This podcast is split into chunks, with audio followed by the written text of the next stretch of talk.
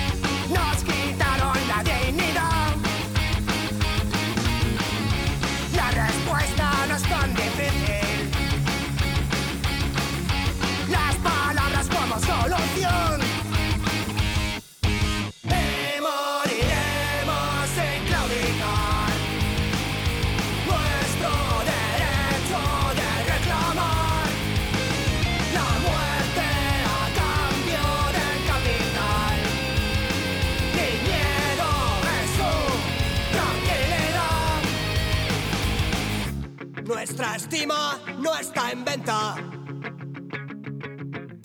Señoría, entérese Buenas, estamos en otra audición de la Juventud del 26 de marzo. Eh, otro jueves, hoy es jueves 2 de junio. Arrancandonga acá, ¿no? Mm, Estamos con, bueno, estamos con Fede y con Andrés en el teléfono. No sé si ya lo tenemos conectado, si Aparentemente estaba por ahí, a ver. Este, creo que, que algún problema o de retorno capaz eh, andamos teniendo. ¿No me Mm. escuchan ahora? Ah, ahora sí lo escuchamos, no, mirá, ahí, ahí andaba, andaba, sí, sí, sí. Este, Eh, yo los ¿Ustedes me escuchan? Porque yo los escucho. pero perfectamente, Sí, sí, Andrés, sí. ahora sí, sí, sí. Bien, genial. Este, bueno, eh, arrancamos, ¿no? Un, un nuevo programa más de, de esta audición de la juventud del 26 de marzo. En un invierno, ¿no? Seguimos en otoño, pero, pero es un otoño que, sí, que está, crudo, ¿no? En, e- Está en esta frío. semana. Está frío como picaporte de iglú. Este, pero bueno, todo eso, el frío, ¿no? Trae complicaciones también para, sí, y lo sabemos para, para el pueblo.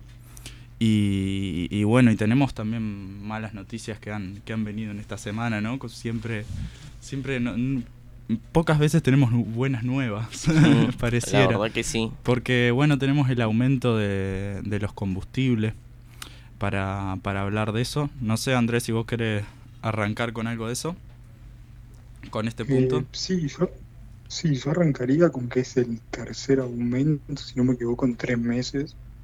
Exacto. Y, y ya esto está trayendo una consecuencia en la que se está hablando de una posible suba del boleto metropolitano. Eh, una posible suba que no se sabe de cuánto, me- pero más o menos que Cose dijo que esto era inaguantable y que el precio del boleto no se podía bancar con tanta suba.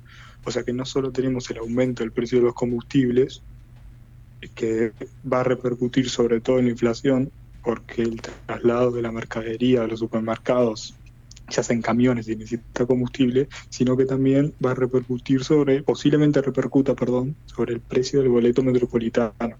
Este aumento o el próximo, pero inminentemente, de forma muy probable, va a haber un aumento del boleto.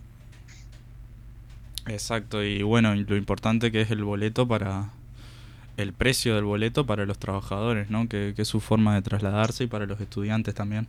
Sí, para la sociedad en general. Sí, Eh, sí, sí. Pero sobre todo para la, para Claro, la clase sí. trabajadora, ¿no? Porque eh, es como pudiendo pudiendo ajustar en, en el que más en los que más tienen, el gobierno decide aumentar los combustibles, que es una, un- una medida para recaudar, ¿no? Pero para recaudar de por igual a todos, ¿no? Porque los combustibles, este, como decía Andrés, repercuten en, en el precio de de los bienes que después adquirimos en el supermercado por la, por la cadena de producción, ¿no? Por el, por el transporte. Y repercute también, en, como, como vos decías, Andrés, en el, en el boleto que posiblemente sí aumente. Sí, en realidad, o sea, el, el combustible eh, está en todas las industrias de nuestro país y de todos los países. Exactamente. Entonces, eh, es obvio que va a repercutir en la economía de esa manera, negativamente, porque. Y más en la clase trabajadora también, que es. que iba a decir eso, pero.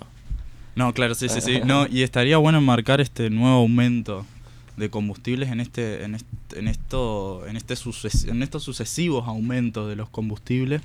Y también estaría bueno enmarcar estos sucesivos aumentos de los combustibles más atrás no pensando en lo que eran las eh, las consignas de campaña de mantener las tarifas de incluso bajar las tarifas de cómo eso eh, ya vemos que quedó en, en el discurso de, de, de campaña y cómo también denunciábamos nosotros desde la campaña que eso era simplemente discurso ¿no? y para, para, para traer votos para su molino ¿no?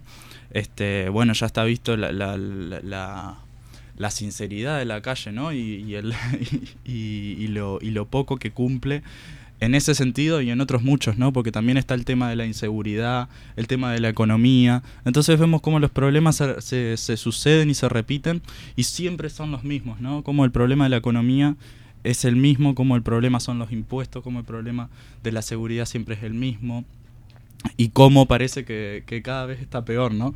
Tanto la economía como la seguridad ahora. Pero, mm, pero lo que estaría bueno remarcar es como el incumplimiento ¿no? de esa promesa de campaña, porque, mm, porque también está bueno eh, contrastarlo con, con- con el modelo, ¿no? ir a fondo en lo que se propone y además porque los, el aumento de combustibles este gradual mes a mes este, es producto de, de- de la LUC y es producto de un artículo que votaron todos los partidos. Aunque después algunos se- algún partido se arrepintió, ¿no? Se tiró para atrás. Pero, pero bueno, no sé, ¿qué tienen para decir? Eh, que yo iba a decir que mm, que cuando cuando ves que medidas se repiten eh, se, se ve un patrón. Y en los patrones eh, también se, se ve y se denota el, el modelo que se sigue. Y la- las guías que siguen ellos o sea los, los gobernantes para eh, empobrecer al pueblo porque es así y para beneficiar al capital. Eh, y eso se ve a partir de los patrones como por ejemplo este que es la suba de, de combustibles cada nada, cada muy poco tiempo. mes a mes prácticamente. Con el objetivo no de sacarle ese, ese- esa, mm, esa vinculación al precio del combustible, sacarle el peso político, pero no sabemos y tenemos que decirlo que la suba o el precio del combustible es político, en definitiva lo, de- lo designa el Poder Ejecutivo. Este, el, el- Ejecutivo de ANCAP eh, di- dice un precio estimado en base a, a determinadas cuestiones, pero el que dice sí, ¿no? Eh, es el, el presidente, como quien dice, y en él cae esa responsabilidad. Este, y bueno, con el tema del continuismo también y, y de estos patrones también lo vemos en el tema de seguridad, ¿no? Cómo, cómo el, el punitivismo ha fracasado en este país y cómo ha fracasado el punitivismo este y es obvio que va a fracasar teniendo en cuenta el estado en el que están las cárceles, ¿no? Entonces ahora vemos cómo aumentan eh, la crudeza, ¿no? De, lo- de los asesinatos este y la cantidad también, ¿no? Que, que bueno, que parecía que venían con la solución, que venían con el con el planteo y con, con la fórmula mágica, pero de alguna forma siguieron repitiendo lo que lo que hicieron lo que hicieron los demás. De hecho, muchos jefes de policía este estuvieron en gobiernos anteriores y, y, si- y siguieron estando en, Sí, en este claro. gobierno, ¿no? Que fue el, el caso de mm, Herodes Ruiz. Como si nada hubiese cambiado, ¿no? Como si nada hubiese cambiado. Tipo, Y es que no cambió. gobierno. Pero es que realmente la política en seguridad no cambió, fue el punitivismo y también como eh, podemos ver como la LUC no, no fue realmente la solución a- al problema de la inseguridad. Capaz sí, capaz pararon algún algún algún joven que estaba celebrando en alguna plaza, pero pero no afectó al, al número, a la cantidad de rapiñas que sigue en aumento, a la cantidad de asesinatos que sigue en aumento a la cantidad de delitos en general que, que siguen en aumento y aumenta su crudeza y sobre todo quienes lo sufren son los pobres que, que, que acá estamos, ¿no? Y los trabajadores que no pueden que no pueden costearse o seguridad privada o vivir en un barrio privado o, mm, o cámaras a veces, ¿no? Claro. Sí, hasta lo más básico de Eh, no tener nada con qué defenderse. Sí, Andrés. Es que es imposible buscar resultados distintos cuando el modelo es el mismo. Y lo de los jefes de los, polic- de los policías que vos decías vos, son figuritas repetidas que los cambian de departamento, incluso en los mismos periodos de gobierno. Podemos ver el mismo jefe de Montevideo que estuvo en San José, que estuvo en Canelones antes. Que no Exactamente. tiene ningún tipo de, no hay ningún tipo de cambio.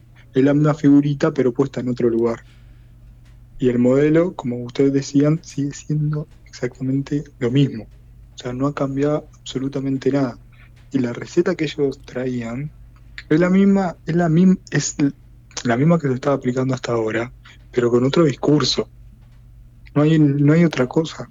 Las No, únicas cosas que cambian son los discursos. eh, No, y también es el, el discurso tribunero, ¿no? Porque Claro. uno puede gobernar como, como la gente como la gente lo pide, porque realmente eh, an- ante el aumento de la inseguridad, la gente pide más seguridad, pide más policía, pide más más penas, pide mayor cantidad de penas, mayores años para las penas, quise decir, pide, incluso puede hasta llegar a pedir más represión, la misma persona. Y si vos gobernás con, eh, con lo que te con lo que te dice la tribuna y no y no haces una política pensada realmente para solucionar el problema, este, lo estás enfocando mal, porque, bueno, como el problema de la educación es multifocal, es, es multivido, tiene un montón de factores. El problema de la seguridad no es solo de la seguridad, no se enfoca en el sistema carcelario y en, y en la policía y en el y Ministerio es del que no se, no se ataca la raíz del problema. Exactamente. Que, está en la educación, en a ver, el entorno en el que nacen estos chiquilines que terminan en la cárcel.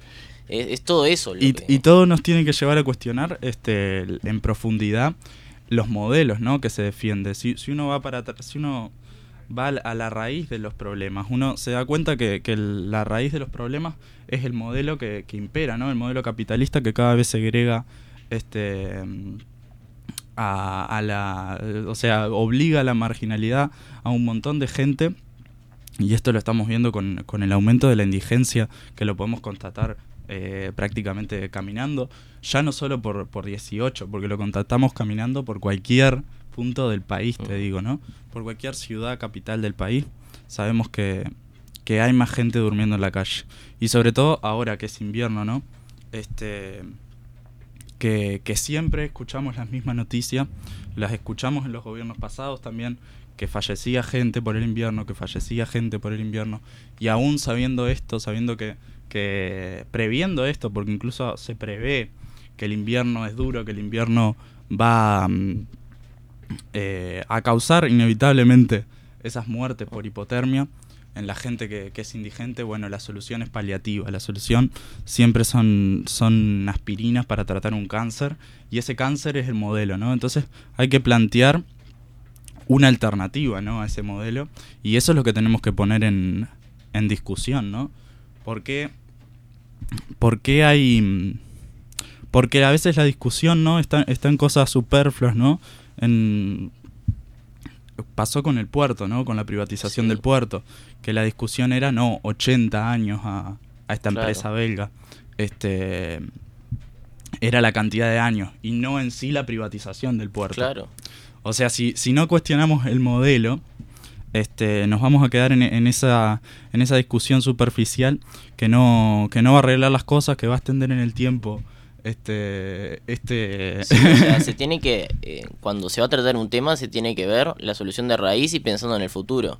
Siempre son, eh, o sea, eh, la democracia uruguaya se caracteriza también por ese, ese cortoplacismo que tiene. También, porque se está pensando en las elecciones. Entonces, Y- incluso ya empiezan sí, a, sea, aparecer nombres para las elecciones. Lo, lo venden el- ahora 80 Exacto. años al, al puerto, pero los que se vendrían a beneficiar son estos gobiernos que ta, tienen la plata ahora, pero después, ¿y después qué va a pasar? Eh, es así, la economía mejora un poquito porque tampoco el, el puerto lo, lo estaban regalando. Sí, sí, sí, no, Eh, no. Y, y con ese poquito ya hacen campaña, ya hacen distintas cosas. Pero después, eh, en 20 años, ya se van a olvidar todo el mundo que, que- que existió ese, esa inversión, que en realidad ha puesto más el Estado uruguayo que, que la misma empresa. Bueno, como pasa con UPM Sí, también, ¿no? que es sí, el sí. caso. Ya es normal, es norma. Andrés, por ahí tenés algo.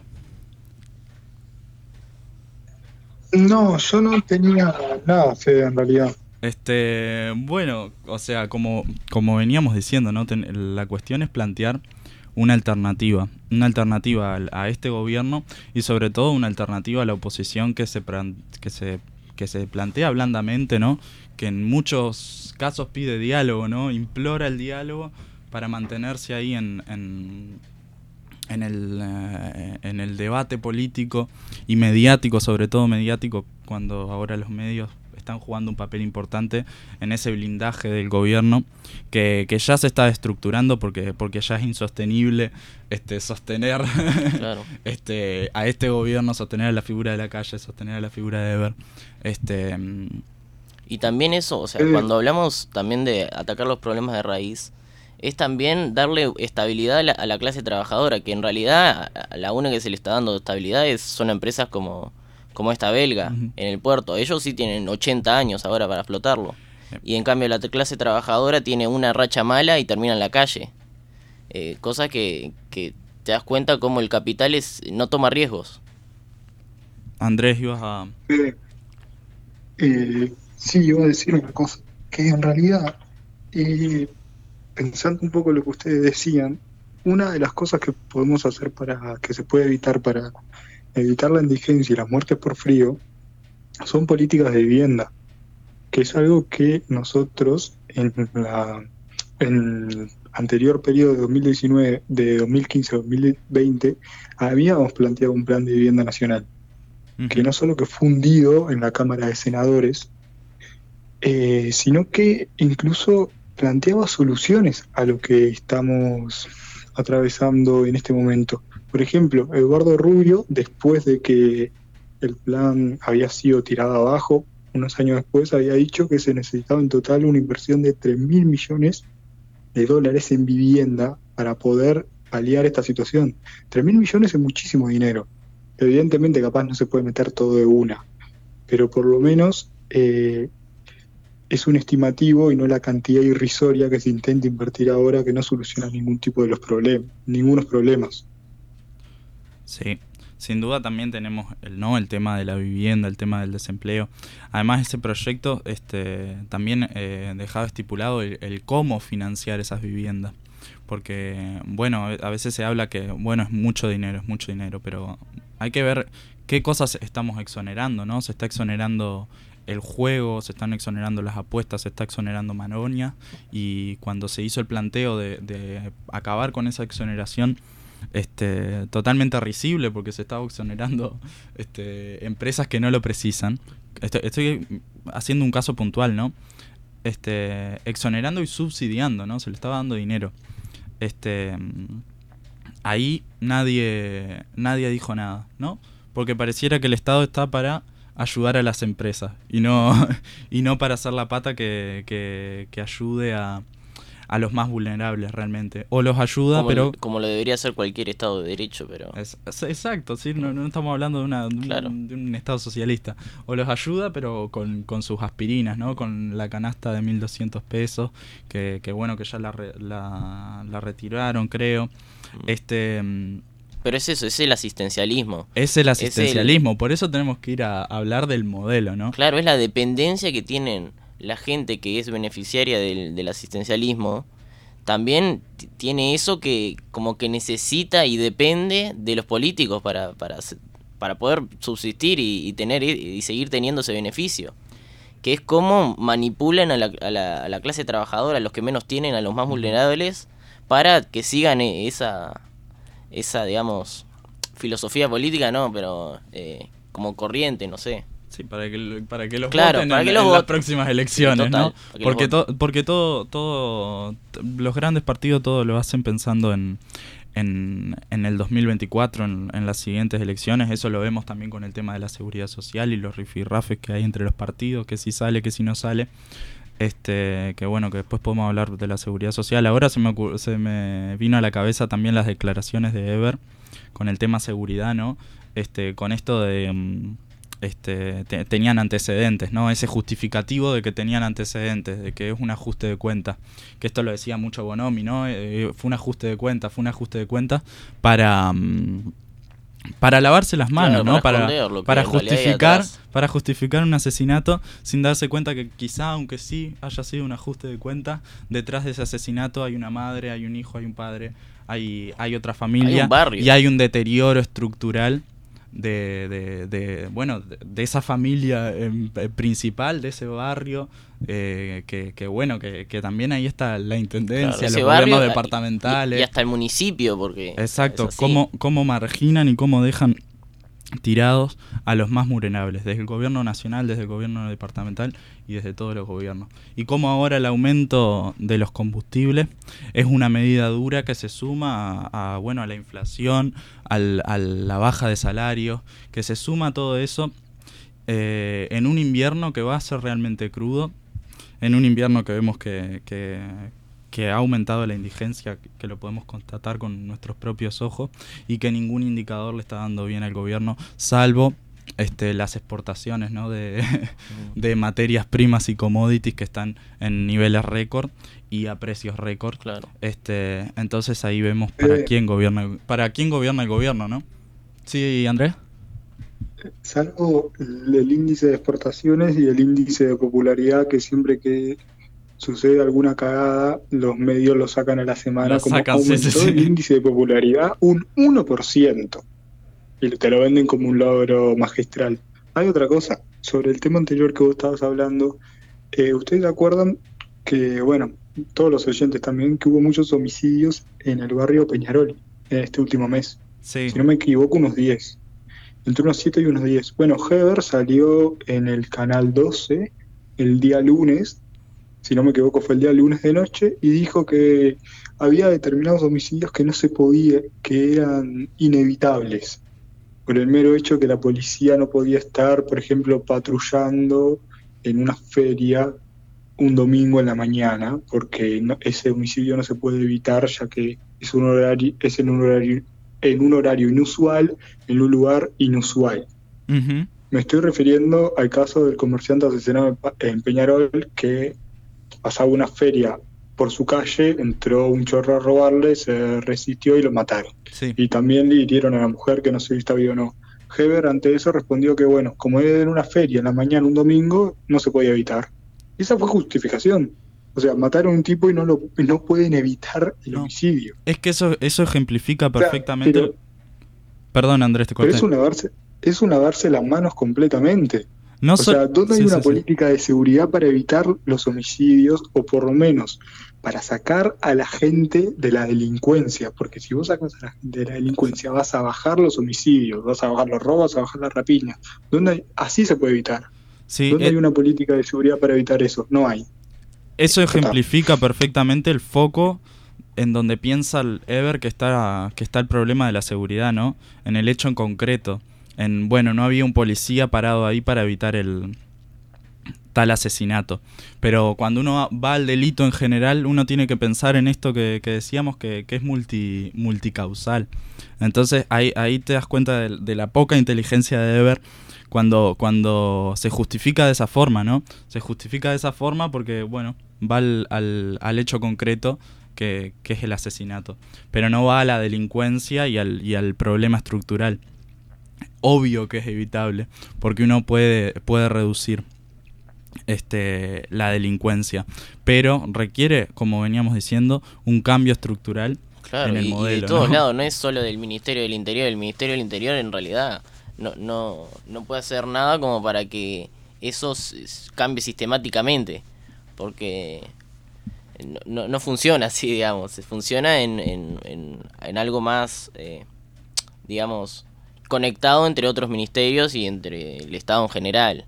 Que es el Estado en general el que está funcionando para que las cosas se den de esta manera. Sí, sí. Eh, no, no es algo así que el que viene el, el Ministerio del Interior, que es Ministerio del Interior cuando, cuando quiere, porque cuando le sirve, cuando le conviene, y, y, y como es, y, y acaba con la delincuencia así como así.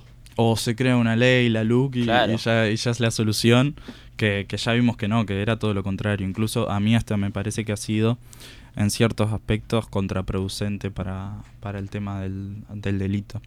Este, bueno, también el gobierno está planteando reformas que, que, bueno, yo no sé si decir el gobierno está planteando reformas o los ga- organismos internacionales Claro. de crédito están Sí, planteando reformas que las vienen planteando hace mucho, ¿no? Que es el tema de la seguridad social, el tema de la reforma educativa también está teniendo ahora un- un- una difusión importante y, y se está poniendo estudio. Y, y es increíble cómo se ve esto internacionalmente, porque Sí. es así, es, es una política que es en todos los países igual, en, la, en las mismas... Cómo se apunta y se Claro. pone de modelo a Finlandia, y eso, y eso lo venimos viendo de siempre, ¿no? Y también cómo se pretende cambiar la educación y solucionar el problema de educación, yendo, como decíamos, en, en simplificando todo a la educación en concreto, ¿no? Vamos a hacer una reforma educativa. Cada gobierno que viene viene con la idea de hacer una gran reforma educativa.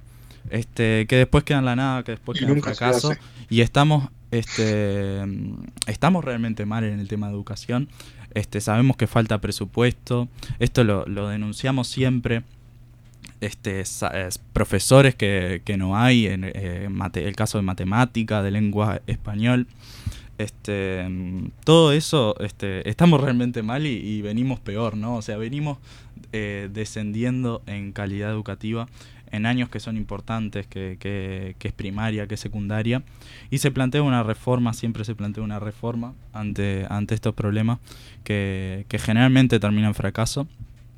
Este, y bueno, la reforma yo he visto también que, que es en el sentido de generar proyectos, o sea, tiene muchas, Claro, es que muchas puntas esa reforma. Va en contra del, del, del proyecto del capital. Eh, Sí, hacer esta, o sea, mejorar la situación va en contra del capital porque el capital que quiere, quiere trabajos eh, muy baratos, digamos, mano de obra muy barata y cómo lo consigue y vulnerando a los más vulnerables, o sea, haciéndolos cada vez eh, No, y a veces Más- un- más una- necesitados Una educación claro. servicial a, a- al, al ajustar tornillos, ¿no? Al, El- el capital- al obrero que precisa su educación eh, para, para desempeñar su trabajo y poco más, ¿no? Y cómo ahí también se beneficia la educación privada. es que el capital busca eso, la desesperación de las personas para joderlo lo más posible, digamos, para, para tratar de sacarle lo más, eh, A- lo, a- lo mayor posible, la mayor, la mayor ganancia. Además, con el, con el tema también de la reforma de la seguridad social, este, ha habido también un- una especie de blindaje mediático que ha, que, ha impuesto- que ha dicho que la reforma de la seguridad social es necesaria. Bueno, eh, la reforma de la seguridad social que plantea el gobierno es, es, es contra los trabajadores, eso lo sabemos, y la exige el, el BID ¿no? en un documento, y la exigen otros organismos internacionales. Contra ellos, eso debemos luchar. Este, lo importante eh, es ver que, que acá tenemos que plantear una alternativa, ¿no? Y una alternativa que discuta el modelo, que discuta los problemas de fondo.